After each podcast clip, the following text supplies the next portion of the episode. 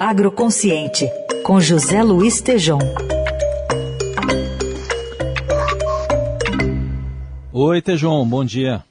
Bom dia, Raíssa, Carol, ouvintes, tudo bem aí? Bom, bom dia. Bom, Tejão, tivemos a saída do chanceler Ernesto Araújo, do Ministério das Relações Exteriores. Queria saber de você, inicialmente, o que, que pode mudar no agronegócio com a saída do chanceler, um, um místico radical ideológico. O que, que, que ele deixou aí?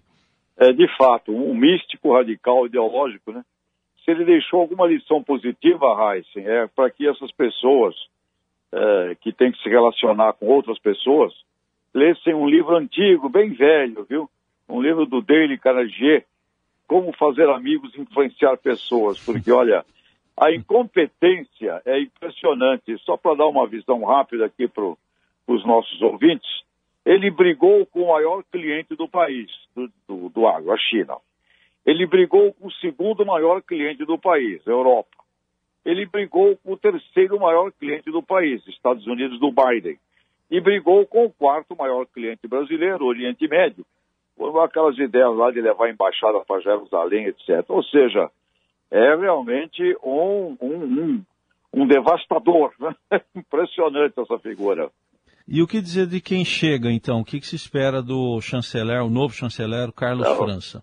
Vem aí o Carlos França, né? Bom, ele, esperamos que ele seja um ser humano normal, né?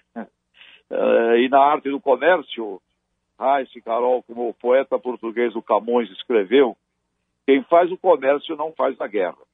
Então, assim como o novo ministro da Saúde, o doutor Queiroga, passou a dizer fazer o que teria que ser feito, esperamos que o Carlos França também uh, mude a narrativa mística, salvadora da humanidade, uh, do ex-chanceler, que está querendo salvar a humanidade às custas do agro nacional, né?